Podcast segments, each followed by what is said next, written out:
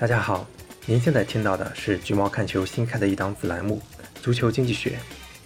本栏目是对西蒙·库珀和史蒂芬·西曼斯基2009年的著作《Soccernomics》足球经济学进行学习和解读。虽然这本书的创作到现在已经有十多年了，我仍然认为其中的很多理论具有启发性。我会在讲述中融入自己的思辨、研究和工作经历，争取为大家带来一个不一样的、崭新的足球世界。本栏目不定时更新，会在标题中标明“足球经济学”，欢迎大家提出宝贵的意见，同时也欢迎大家购买原著支持作者。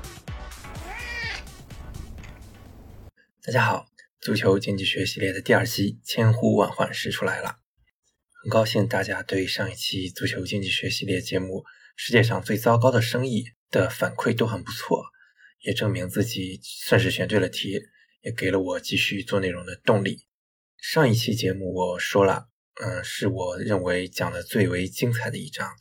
本来这一期是准备做我认为第二精彩，或者说认同的有启发意义的一章，但是大家也都知道，过去半个月球迷圈一个焦点的话题就是国足，毕竟又给大家添堵了。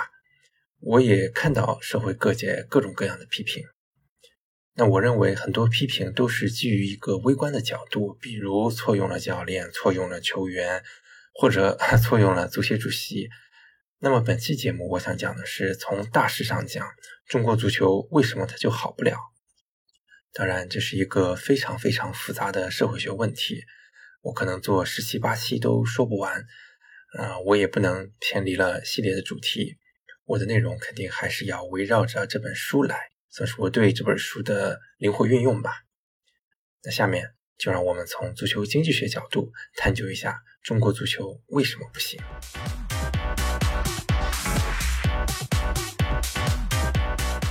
在讨论国足之前，我想先聊一下英格兰作为参照物。为什么呢？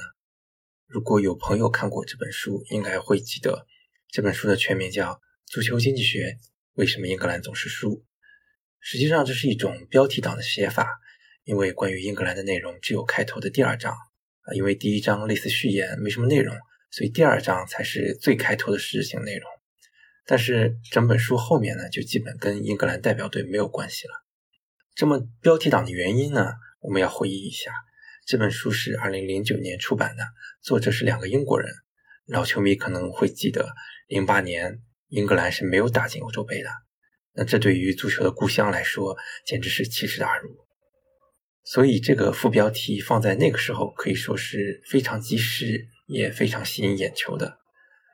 大家可能还记得，零二、零四、零六这三届大赛的英格兰都是人气相当高，非常大热门的。那个时代有欧文、贝克汉姆、杰拉德。兰帕德、费迪南德、鲁尼等等，是一个纸面上非常豪华的阵容。但是，非但三届大赛颗粒无收，还在零八年创下了这么一项耻辱的记录。在那个时点反思这个问题是很合适的。当然，十多年过去之后，英格兰已经经历了从低谷爬升的过程。一八年世界杯四强，刚刚结束的欧洲杯是亚军，英超也成了名副其实第一联赛。大英地形人才辈出，大家也可以看一下是哪些因素变动了，导致现在的英格兰又崛起了。有个关于国足的段子，相信大家也都听过，说国足每次世预赛的征程，第一场都是虽败犹荣，第二场主场西平，第三场功亏一篑，第四场生死大战，第五场理论出现，第六场遗憾出局，第七场荣誉之战，第八场左右大局。第九场为下届练兵，第十场看到希望。中国网友自然是最有才的，但足球经济学的作者也有对英格兰的类似的总结。他给英格兰每届大赛的历程编排了一下常规的套路，他是给分成了八个阶段。第一，在征战之前，举国自信英格兰一定能够凯旋而归，那这个很好理解吧？呃，外界都觉得英格兰是大热门，那他们自己肯定更膨胀了。第二。征战世界杯期间，英格兰遭遇了一支以往战争中的敌国球队，比如德国、阿根廷，甚至连美国也算是吧。第三点，英国人得出结论：比赛是上帝对英格兰的愚弄，运气实在是太差了。比如一零年兰帕德遭遇的门线错判，比如九八年小贝偶然的红牌。第四阶段一定是有场外的因素，比如裁判。八六年马拉多纳的上帝之手，零六年 C 罗夸张的让鲁尼被红牌罚下。第五阶段没有任何机会捧杯就被淘汰。确实，自一九六六年本土夺冠以来，除了九零年进过四强。其他时候，英格兰都差得很远。第六阶段，出局第二天，一切恢复平静。这个有点难以理解啊。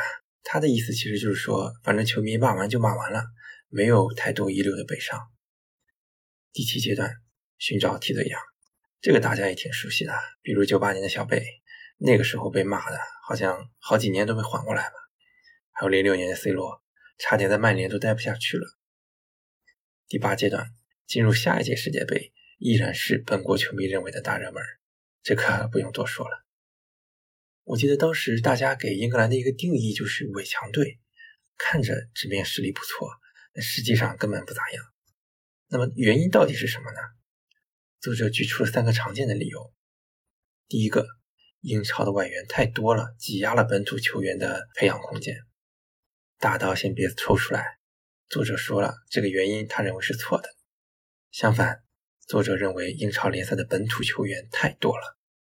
当时英超里面英国球员出场占比是百分之三十七，乍一看似乎不是很高，但是我们要想一想，英超现在基本上算是世界第一大联赛，因为财力突出，甚至有可能成为足球中的 NBA。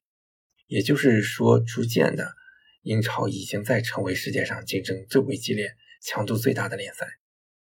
嗯，说通俗一点，就是内耗最严重的联赛。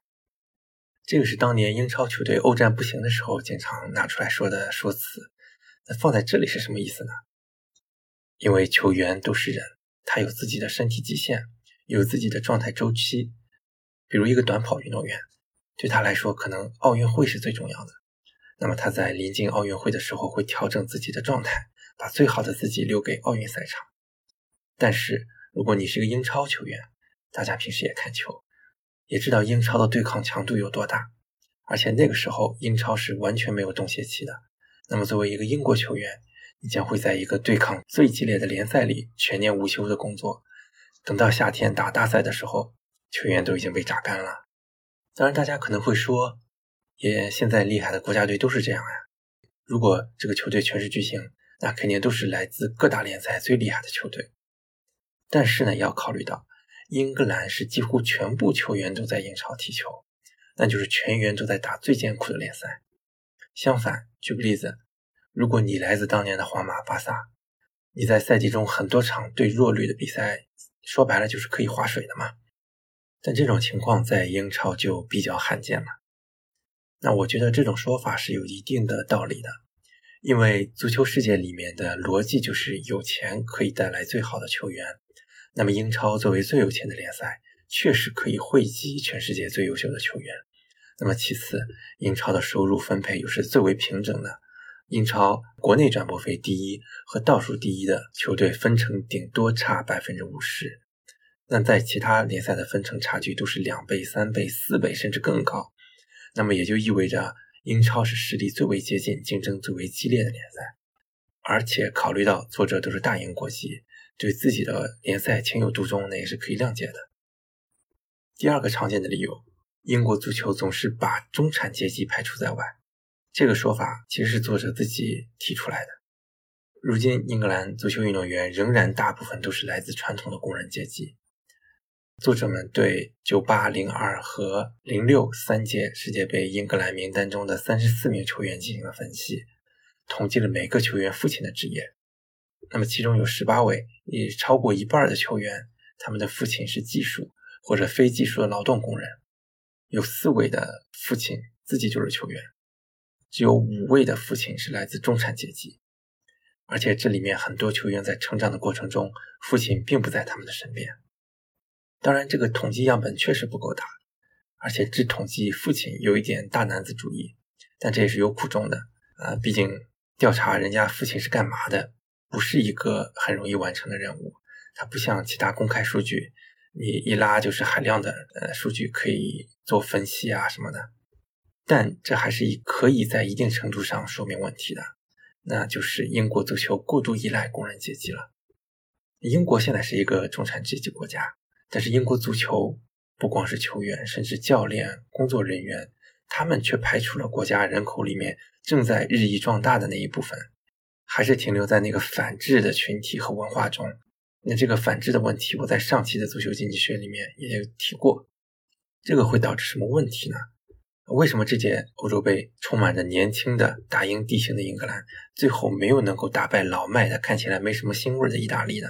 是球员实力不行吗？看俱乐部的表现，似乎不全是如此。可是事实就是，英格兰每次打意大利就是打不过，似乎是一种相克的风格。那我给总结一下，就是意大利踢球是动脑子的，但英格兰踢球是没脑子的。书里面也有这方面的分析。说英格兰的表现就像是一块廉价的电池，在最近几次世界杯出局的比赛里面，英格兰打入的八个进球里面，七个都是上半场进的，然后下半场精疲力尽被翻盘。英格兰队只知道一开场就玩命的疯跑，并不懂得如何把控节奏，这就跟意大利形成了鲜明的对比。后者最喜欢在比赛末段取胜嘛，啊，还记得那个伟大的左后卫吗？作者举了很多例子。比如早年在英国足球圈里面，战术和指导这样的词汇甚至都成了可耻的词语。很多人说足球队现在问题就是战术指导太多了，这就好比是说学校的问题就是教育太多了。那这显然是很荒谬的。英国人其实说是英国的工人阶级对足球的审美，那就是勇敢就完了。那这也造就了英超英格兰的风格，至上至下，缺少迂回，不用思考太多。莽就行，然后大多数英国球员十六岁开始就不上学了。这个问题中国足球可能更熟悉。咱们虽然名义上都在上学，但大家都知道，很多运动员文化课可能很早就放弃了。所以，这么缺乏教育的球员，很可能是缺乏思考、缺乏头脑，未来也可能对职业规划缺乏认知的人。你怎么指望这么一个低素质群体去创造什么奇迹呢？有研究表明。体育人才和学术人才之间是存在一定联系的。很多优秀运动员的头脑反应都是天赋，那如果加以训练，有可能是成为顶尖的学术人才的。这个好像在欧美比较多，很多优秀的学术大家都有自己擅长的运动。咱们呢也有钟南山老爷子这样的，一看就是篮球或者健身没少做的。虽然一开始说的是英国足球排斥中产阶级。那我认为更深层次的原因是英国足球排斥知识、排斥动脑子的人。那至少在十多年前那个年代是如此的。我觉得这其实是一个有启发性、有道理的论断。第三个理由呢，就是英格兰足球的小圈子缺乏创新。这个怎么理解呢？实际上，他是在说英国足球固步自封、脱离潮流。这个在十年、二十年前是一个很明显的现象。这些年英超崛起的过程中，我们就常常说，英超在瓜迪奥拉、克洛普，包括之前的孔蒂、穆里尼奥等等这些大陆教练的引导下，取得了长足的进步。那么反过来说，以前的英超战术确实可能是存在很大问题的。大家可以看一下现在的世界杯，基本上就是西欧球队的天下。书里举的是零六年世界杯的例子，那一届世界杯西欧球队。输给其他地区的场次只有一场，这个趋势之后也在延续。这些年大家都在说南美的巴西啊、阿根廷战斗力是越来越弱，那足球的中心逐渐转移到了欧洲。这种现象是怎么形成的呢？一个很显而易见的原因就是经济水平。但是美国经济更发达呀，而且中国现在的总量也不差，那为什么这两两个大国足球就不行呢？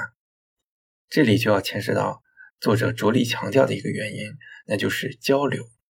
大家都知道，西欧是一片并不大的地方，你甚至可以在两个半小时的飞机航程里面覆盖二十多个国家。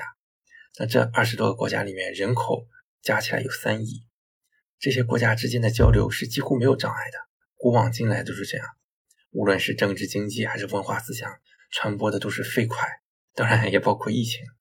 同样的。先进的战术理念也在西欧各国之间非常顺畅地传播着，包括人才之间的交流。然而，在这样的交流里面，英国却是格格不入的那一个。呃，就像历史故事里面经常提到的，英国一直都是西欧诸国里面最特殊的那一个，而且他们也自命不凡，现在也都脱欧了嘛，对吧？再叠加上日不落帝国加足球起源地的那份骄傲，导致英国足球固步自封了大半个世纪，一直坚持他们审美中长传冲吊、缺乏节奏感的那种落后的足球，直到是二十一世纪之后，尤其是最近十年。在资本的吸引下，英超终于成了世界足球人才汇集的地方。那这样就带动了英格兰本土球员、教练水平的提高，也是拜十年前英格兰足球低谷所赐，英足总痛定思痛，才有了最近十年的逐步提高。以前印象里面，英格兰很少有人能够离开英伦三岛去欧洲大陆踢球的，印象里面只有欧文、贝克汉姆、伍德盖特这些球员去到过皇马。但现在越来越多的英格兰年轻球员，因为国内俱乐部的竞争太激烈了，他们缺乏机会，而本身又确实是拥有实力的，所以他们开始选择去欧洲大陆踢球，比如桑乔，比如贝林厄姆，比如现在米兰的托莫里、罗马的亚布拉罕，这些年轻人出去之后都迅速的取得了成功，这都是非常好的现象。那么，当我们把书里梳理的这三大英格兰足球不行的原因来对照中国足球的话，会发现有些东西其实是共通的。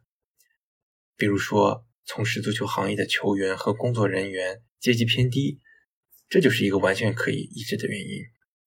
这其实也是我们老生常谈的话题：球员乃至运动员整个群体文化素质都是偏低的，导致他们缺乏一些基本的思考能力。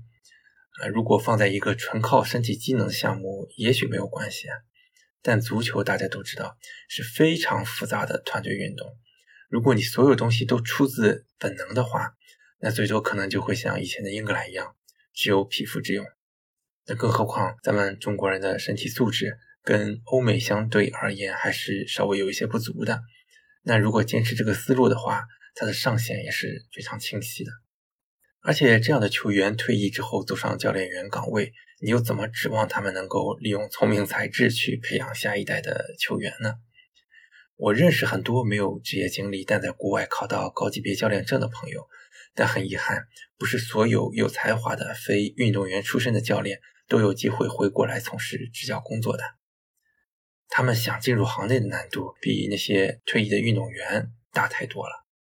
我们都知道，在欧洲，像萨基、穆里尼奥、萨里很多名帅，他其实都没有职业足球经历。但很遗憾，目前我们容纳这种人才的情况还是稍微欠缺了一点的。当然，还是有改善的。我们都知道，啊，像蔡慧强蔡指导，他已经是在海港梯队有执教的机会了。比如前山东鲁能主教练安蒂奇的翻译叶福全，现在也已经已经在中冠执教了。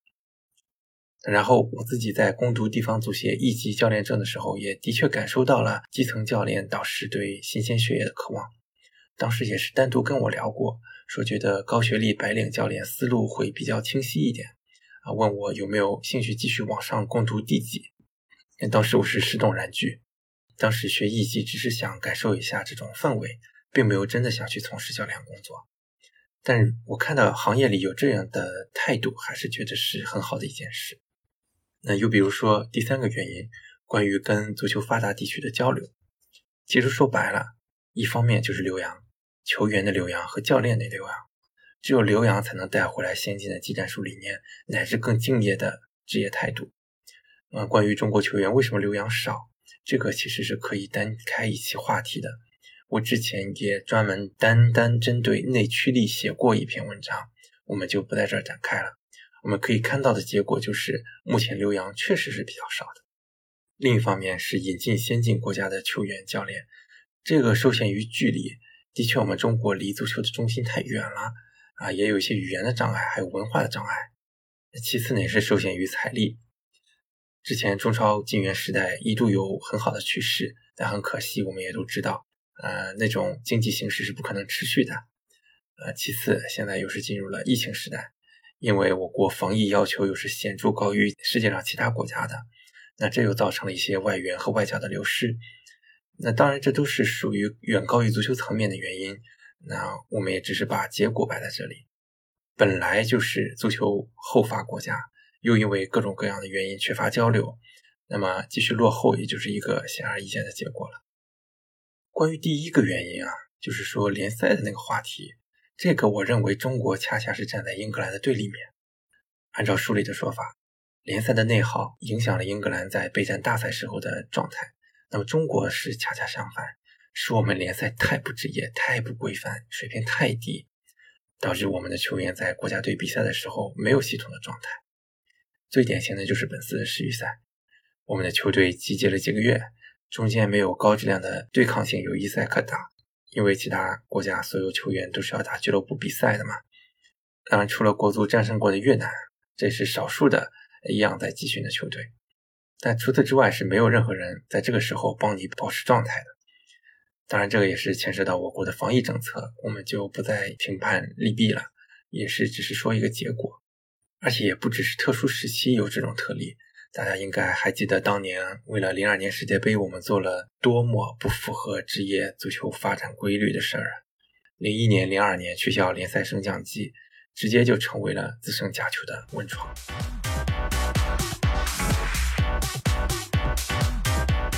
相信仅仅是上面的这些论述是无法让咱们听众满意的，因为当我们把英格兰足球失败的原因对照到中国队身上的时候，总会有一些不痛不痒的感觉。对我们来说，从业者阶层偏低、留洋少等等这些现象，在某种意义上已经是一种结果了。可导致这种结果的原因是什么呢？中国足球它到底为什么不行呢？英国足球不太需要去追根溯源，因为他们拥有的是一个庞大的、完善的产业，他们苦恼的只是不能夺冠而已。而我们却不一样，我们没有很好的产业，我们的苦恼是是否重出亚洲。那带着这样的疑问，我又去翻阅了其他章节来寻找答案，来到第十章最热爱足球的国家。那我觉得这个可能是根源性的东西，这也是我经常在社交媒体上提及的。我认为中国人其实并没有那么喜欢足球，对世界第一运动的热爱可能是低于世界平均线的。这一章里面列出了很多维度的数据，首先是踢足球的人口占总人口的比例。关于踢球的人口，这项数据是国际足联多年前统计的，啊，他声称是使用了标准的问卷形式和网络工具，他统计出来踢足球的人口最多的是中国和美国，分别是两千六百万和两千四百万。惊不惊喜，意不意外呢？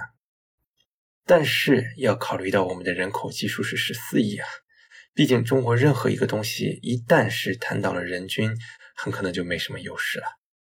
如果我们来考察踢足球的人口占总人口的比例的话，呃，用比值来代表热爱程度，那么最热爱足球的成了哥斯达黎加，踢足球的人占总人口的百分之二十七，其次是德国百分之二十。这样的比例就很夸张了。你想象一下，每五个人里面就有一个人踢球，不论是男的还是女的，那基本上就是遍地都是踢球的人。在前二十名榜单里面，相对大一点的国家，除了德国，还有第五的智利、第六的巴拉圭、第十的马里。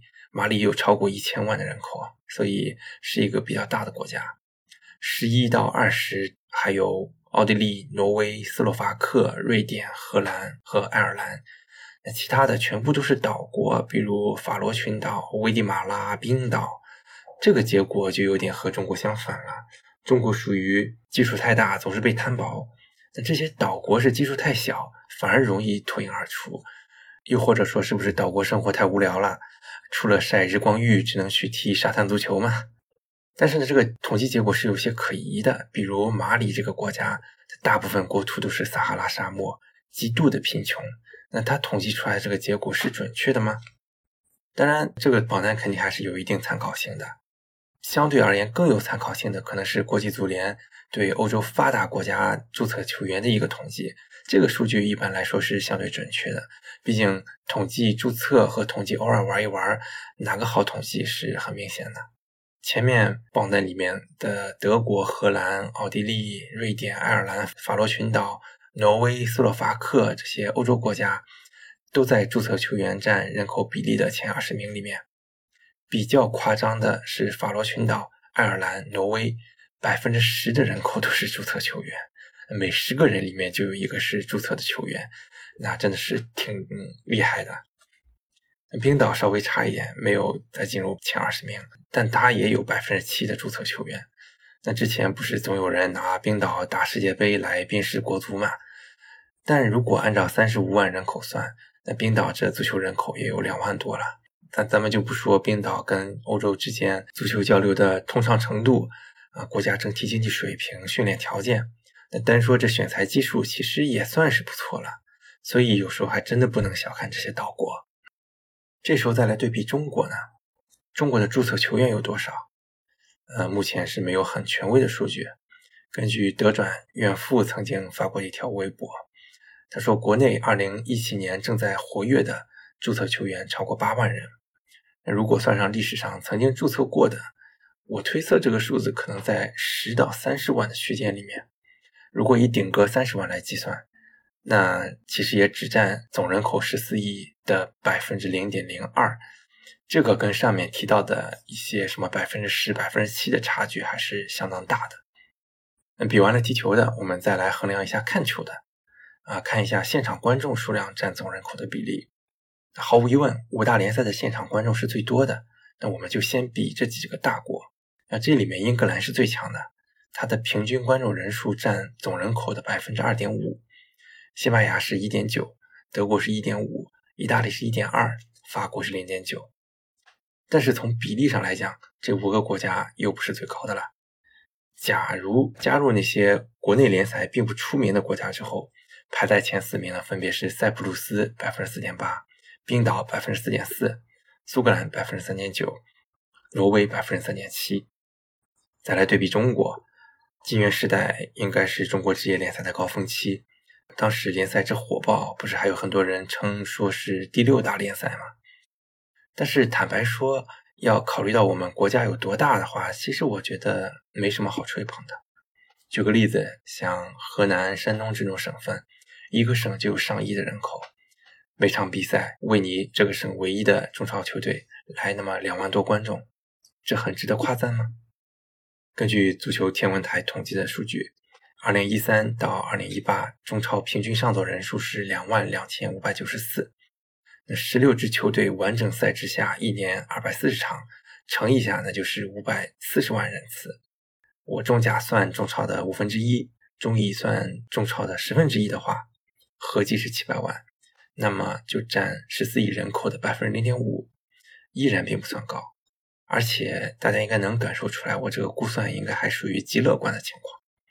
那我们的近邻日本街一的平均上座人数是一点八万。J 二是接近七千，虽然是不如中超多，但是你要知道，日本总人口只有一个多亿啊，我们是十四亿啊。那我在这，我我相信我不用算比例，大家也应该知道，日本这方面肯定是要高出中国的。说完现场观众，我们再来看电视观众。可能有朋友说，现在很多人都是通过流媒体看球了，但书里的数据还是十多年前的。那个时候用电视观众来衡量不到现场看球的观众数量还是比较合理的。书中定义了足球比赛的核心电视观众数量，并不是指高峰时候的观众数量，而是整个比赛段的平均观众人数。而且通过统计方法排除了比如开球时间、比赛重要性、是否是本国国家队等可能导致数据有偏差的因素。那得出来，足球比赛的核心电视观众占全国拥有电视机家庭的百分比，排名第一的是克罗地亚，比例有百分之十二点四，那高出百分之十的还有挪威、荷兰、乌拉圭，这些国家每十个拥有电视机的家庭里面就有一家是看球的。呃，五到十名是丹麦、厄瓜多尔、塞尔维亚、巴西、韩国，又是一个近邻，瑞典，十一到十九有。德国、意大利、阿根廷、英国，其中还有三个亚洲国家：印尼、新加坡和黎巴嫩。作者还统计了这个比例倒数的几个国家，有澳大利亚、新西兰、加拿大、印度、美国和中国台湾。还好不是中国，也就是说，中国在这一项里面既不在最喜欢看球的前二十名里面，也没在最不喜欢看球的十名里面。那说到这里，我们可以看出来。中国在足球热爱度的各项指标里面都乏善可陈，而且和最热爱足球的国家差距还是比较大的。那么顺便可以介绍一下，通过这些指标统计出来的最热爱足球的国家是哪个？不知道大家有没有留意啊？前面说的时候，那这个国家是有点令人意外的。嗯，虽然传统足球大国里面德国表现不错，但表现最好的竟然是名不见经传的挪威。他在踢球的人占总人口的比例中排名第十二，比赛平均观众占人口比例排名第四，电视观众占拥有电视机的家庭比例排名第二。此外呢，冰岛表现也不错。第一项里面排名第十七，第二项排名第二。那之所以败给挪威，不是因为在第三项上电视观众不够热情，是因为冰岛在零七年之后才装上个人收视计数器。那其他一些表现比较好的国家还包括丹麦、克罗地亚和荷兰。这也是一个挺有意思的结论啊！为什么会是挪威呢？呃，有很多原因，比如挪威的电视频道比较匮乏，足球是为数不多的选择。比如挪威比较好赌，喜欢赌球；再比如说挪威比较亲英，对英超极其热衷。还有一个特别的地方，就是挪威的女性踢足球的热情跟男性一样高，每二十三个女性里面就有一个是注册球员，是全世界最高的比例。这也解释了为什么挪威女足一直是一个强队啊。虽然可能大家印象最深的还是九九年世界杯半决赛被中国女足狂啐一顿。不过换到今天再打的话，估计结果要倒转了。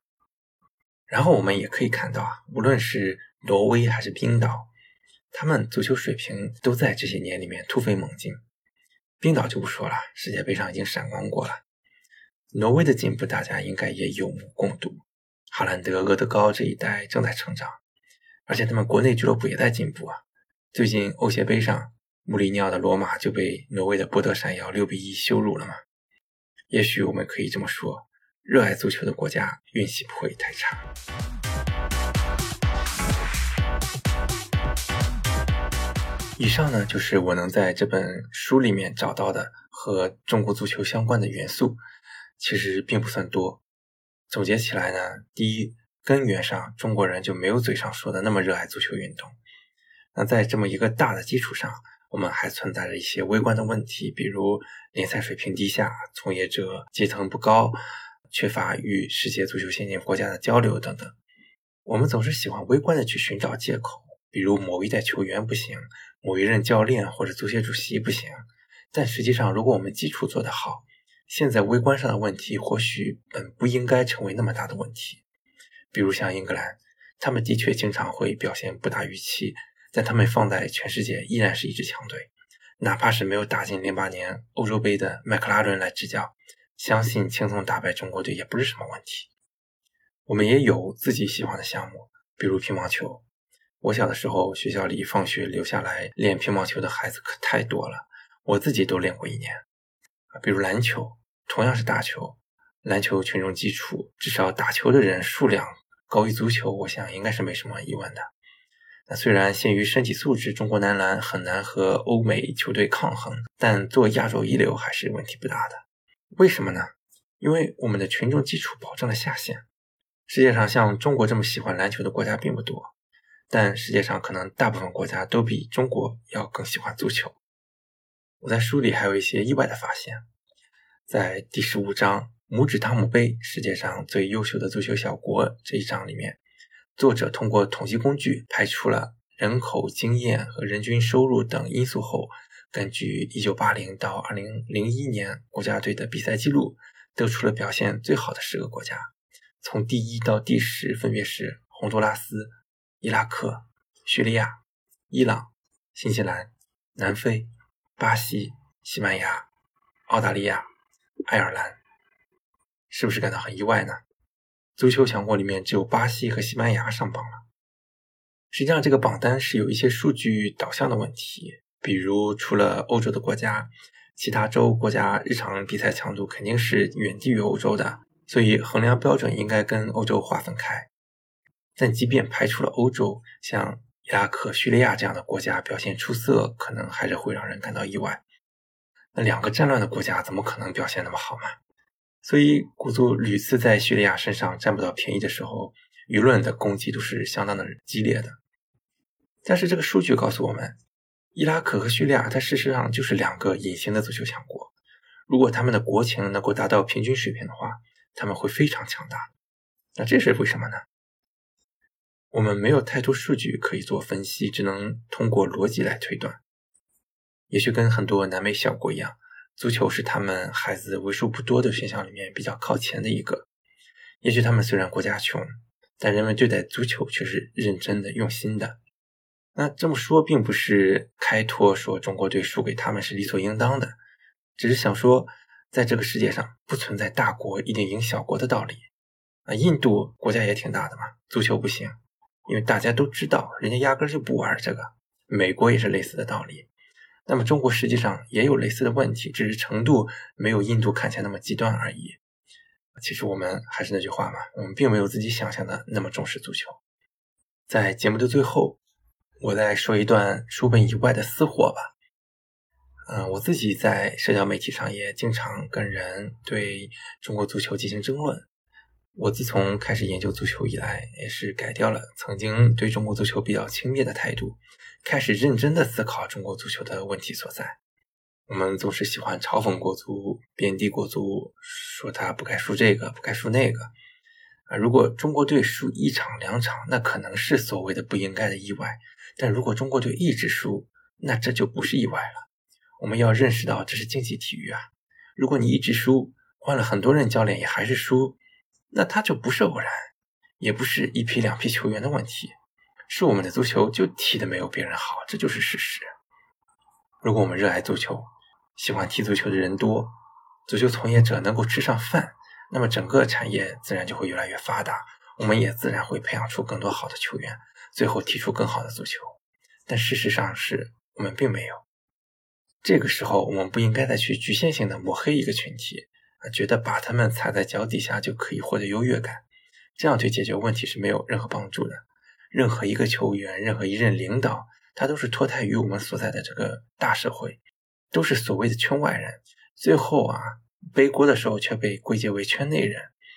那我不认为这是一种正确的归因方式。我们要做的是从上面所说的逻辑链条里面反推每个环节的问题，然后想办法改善这些条件。做好了这些。后端的成绩也会顺其自然。也许我们以小博大的举国体制总是会让人产生一种啊，只要我们国家有钱，那就能拿金牌的错觉。也许在其他项目上是能这样，但足球是世界第一大运动啊，它它还真的不是随随便便就能成功见效的。但更何况我们的球员也早已经不是举国体制内培养的那些专业运动员了。我们总是以国家培养的运动员的要求去评价他们。说赢了是他们对得起国家、对得起纳税人；输了是对不起国家、对不起纳税人。但实际上，我们还是不自觉的在用举国体制的思维带到了市场化的项目里面。那这样的矛盾存在在中国足球的每一个环节里。无论是球迷还是高层的领导，我们依然是在用举国体制的 KPI 去衡量一群早就已经脱离体制，甚至在成长过程中很少受到过所谓国家培养的行业。逻辑就是拧巴的。所以我们才会觉得这个群体臭不可闻。那如果长此以往的话，这个行业又怎么可能管得好呢？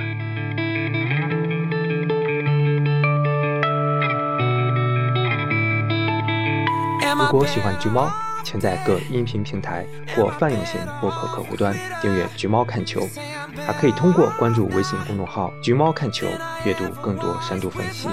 同时，可以在公众号回复“听友群”。获取入群方式，大家一起探讨关于足球财经的话题，共同提高。我们下期再见。